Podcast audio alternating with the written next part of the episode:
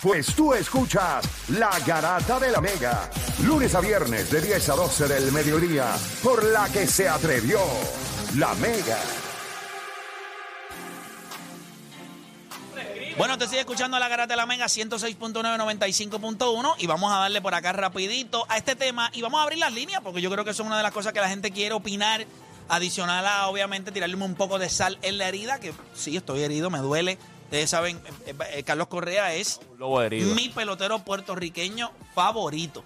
O sea, no es. Carlos Correa es mi pelotero puertorriqueño favorito. Esa es la realidad. Yo no tengo que esconder, yo no tengo ningún problema. O sea, Carlos Correa es muy especial. Me gustan todos los puertorriqueños, pero él es mi favorito.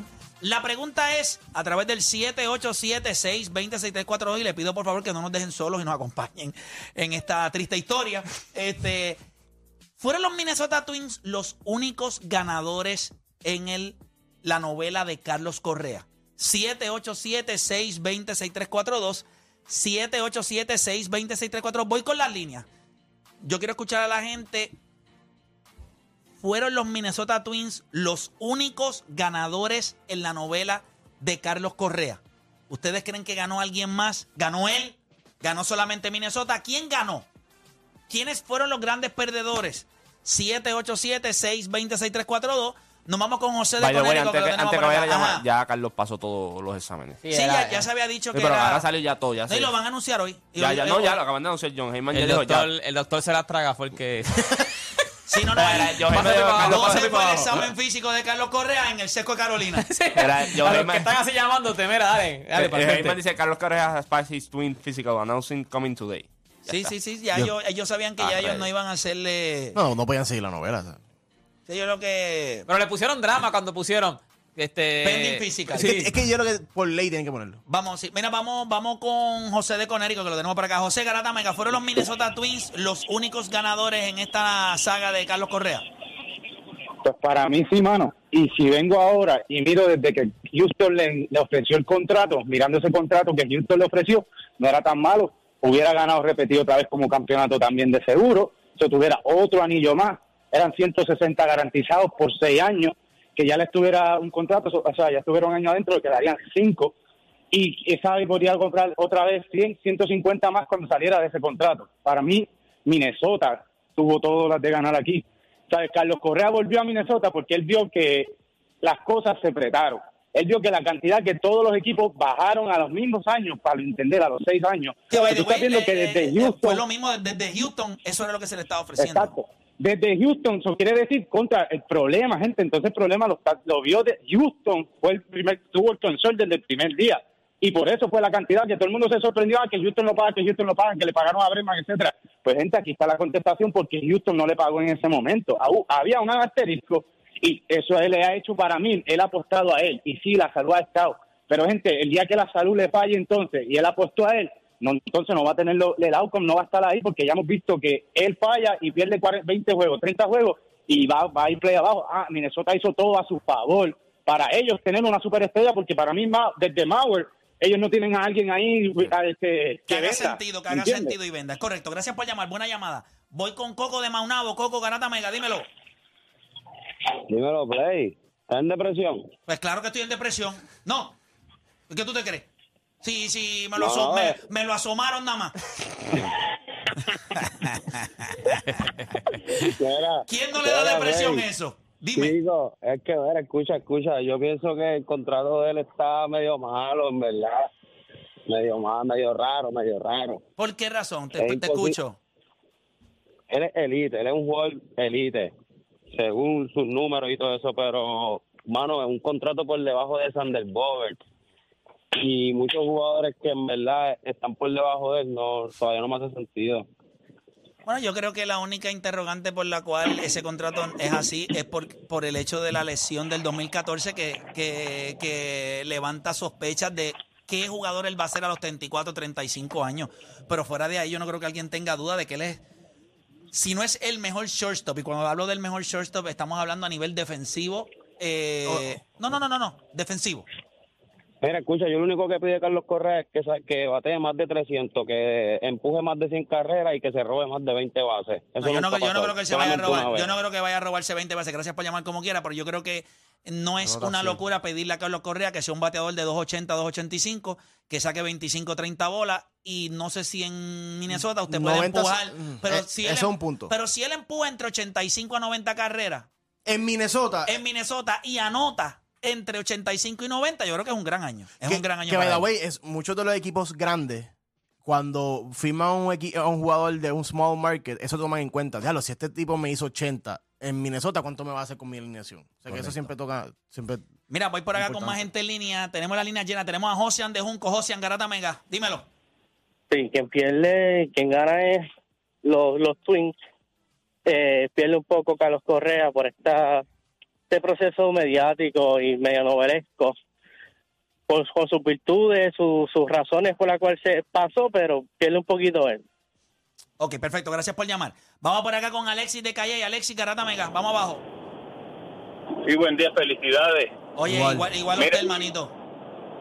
Quiero solamente quiero entender algo del contrato antes de opinar. So- eh, en los seis años él tiene que tener 500 No, turnos. No, No, no, no. Esos 200 millones son garantizados ya.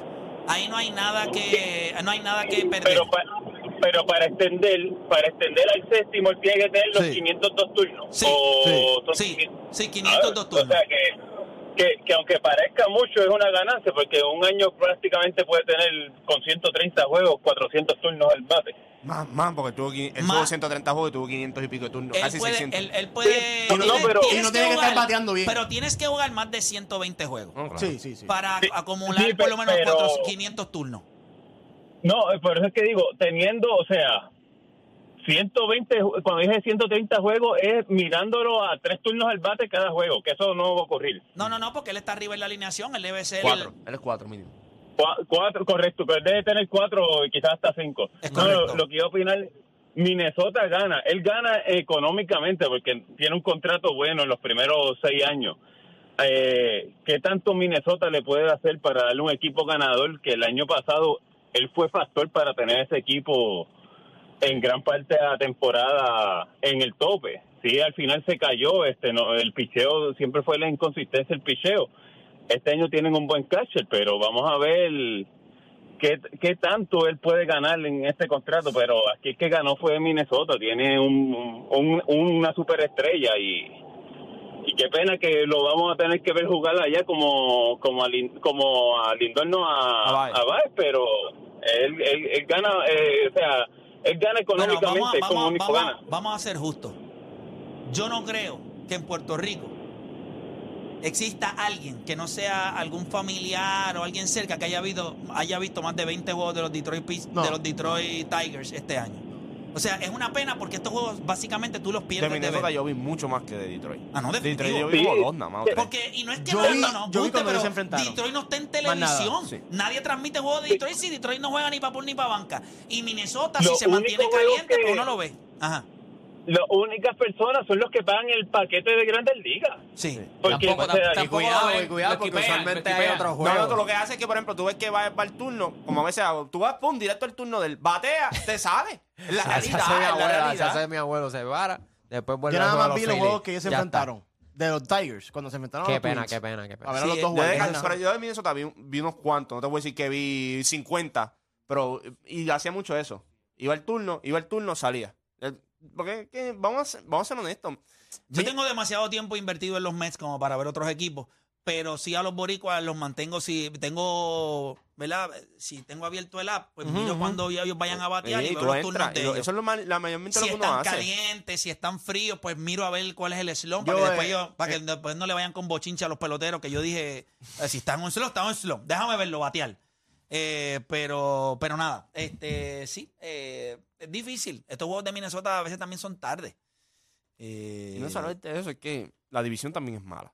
La división es malita. Porque tú puedes hablar todo lo que tú quieras de Cleveland. Cleveland no te motiva a verlos. Los White Sox. White Sox no te motivan a verlos. Mismo Detroit. Bueno, Igor, Igor fue allí y yo lo hago más rápido.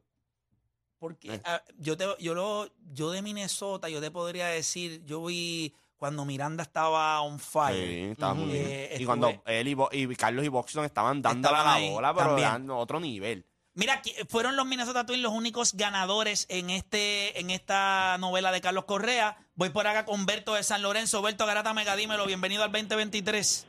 Saludos, muchachos, y muchas felicidades. Igual. Igual, Berto. Eh, sí, digo, Minnesota fue el gran ganador y Correa el gran perdedor, claro que sí. O sea, para ti, el gran ganador es Minnesota y el gran perdedor es Carlos Correa. Explícame. Pero, pero por todos lados. Mira, ese contrato se lo daba a Houston y posiblemente por más años. Y estaba garantizado. Ya hubiese tenido básicamente un campeonato adicional y posiblemente unos números excelentes por temporada. Porque si tú te fijas los números de Correa, ayer me senté a verificarlo. 12 269 de promedio de por vida, 19 honrones, 69 empujadas. Él es un shortstop defensivamente elite, pero ofensivamente no es elite. Son postemporada Oye. esos números. Eh, no, no, no. En, la- en los ocho años en Grandes Ligas, 12 y 9, promedia 19.3 honrones y 69 carreras empujadas. Su guante es elite, su brazo es elite, su ofensiva no es elite.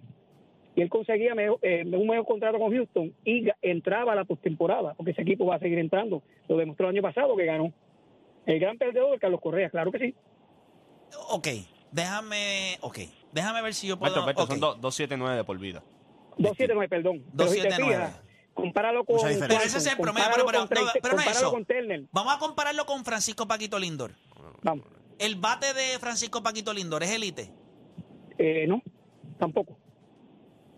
Pero tuviste los Ok, números. pero ¿qué- ¿qué es un batelite para ti entonces, Beto? Eh, Aaron bate George, elite. 62 No, honrones. eh, eh, Paquito pero, es eh, 277. eh, Pero déjame escucharlo. eh, para mí, un- es un bateador elite eh, o un jugador elite, no bateador. No, no, estamos hablando de No, bateo. estamos hablando del de bate. bateo. Estamos hablando del Freddy, Fre- bate. Fre- Freddy Freeman. Ah, no, no, pero. sí, chicos, estamos. Está bien, está bien, está bien. Él no, está bien, pero estamos. Coño, papá. Por eso que- por eso Freddy Freeman es, diciendo, es un chico. O sea, extraterrestre. porque casi no hay te O sea, que para ti hay tres Exacto, jugadores nada para ti más hay como cinco bateando en bateadores la élite liga. la cuando, yo dije cuando yo dije el año el año pasado que por poco me matan que Carlos Correa era un buen pelotero pero no, no era no era una superestrella los números lo demuestran un guante de oro un bate de platino tiene un promedio decente porque 279 para esta época es, es bueno es bueno pero mira los honrones mira las empujadas no es para un pelotero elite Yo te obviamente te voy a decir algo. Cuando yo trato de.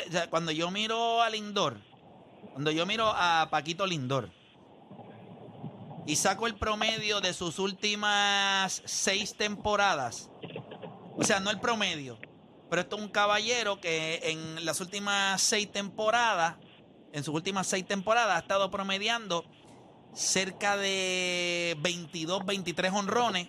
un poquito más Eh, no, no, es que tiene 33, 38, 32. Ahí tú sacas un promedio entre eso ahí, tienes 34 honrones por año o 35. por eso En los últimos dos son y 20 y empuja más carreras. 26.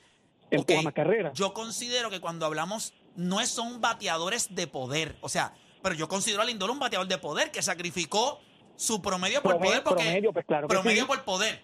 Coño, yo considero a Lindor en el shortstop. Un bateador, yo considero que Lindor, oye, Lindor empujó 107 carreras el año pasado. Sacó 26 bolas para la calle. Pues Anotó ahí- 100 carreras. Si ese bate no es elite, pues. O Pues sea, no elite, no elite a nivel. Freddy Freeman ah. es un extraterrestre. Mira, ahí te la doy, ahí te la doy. Tienes Ah, razón, es ah. verdad. Yo lo que dije el año pasado, que me tergiversaron o me entendieron mal o me expresé mal. Carlos Correa es un buen pelotero, no es un pelotero elite. Bueno, te pasó como ahora con lo de Yo Lindor. creo que Carlos Correa.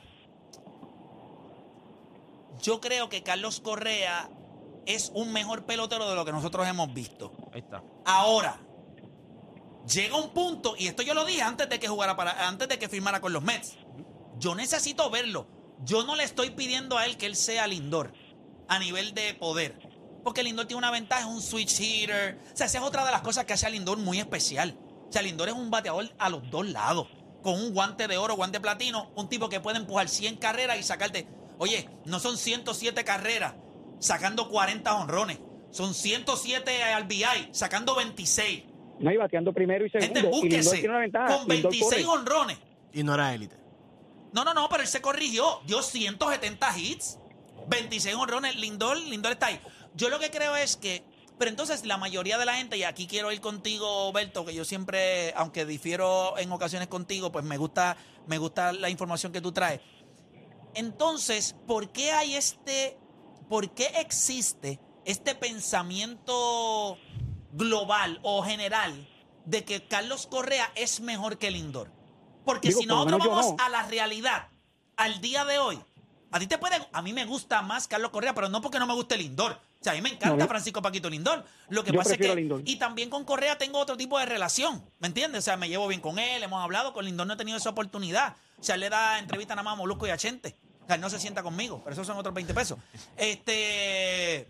Y esa es la verdad. O sea, porque si tú quieres hacer una, entre- si tú quieres hacer una entrevista buena de tu carrera, pues tú la haces con un tipo que sepa de deporte. Claro, claro que sí. Eso es lo que entiendo yo. Mira, hello, ¿me No, escucha? espérate, dame Alberto. Estoy, dije algo que es errado. es que así es jefe. que es. Sí, es que es. O sea, porque yo nunca he visto, yo nunca he visto a, yo nunca he visto a Mike Trout sentarse con Steve Harvey, hacer con una Oprah. entrevista o con Oprah. ¿Entiendes? No, eso no pasa.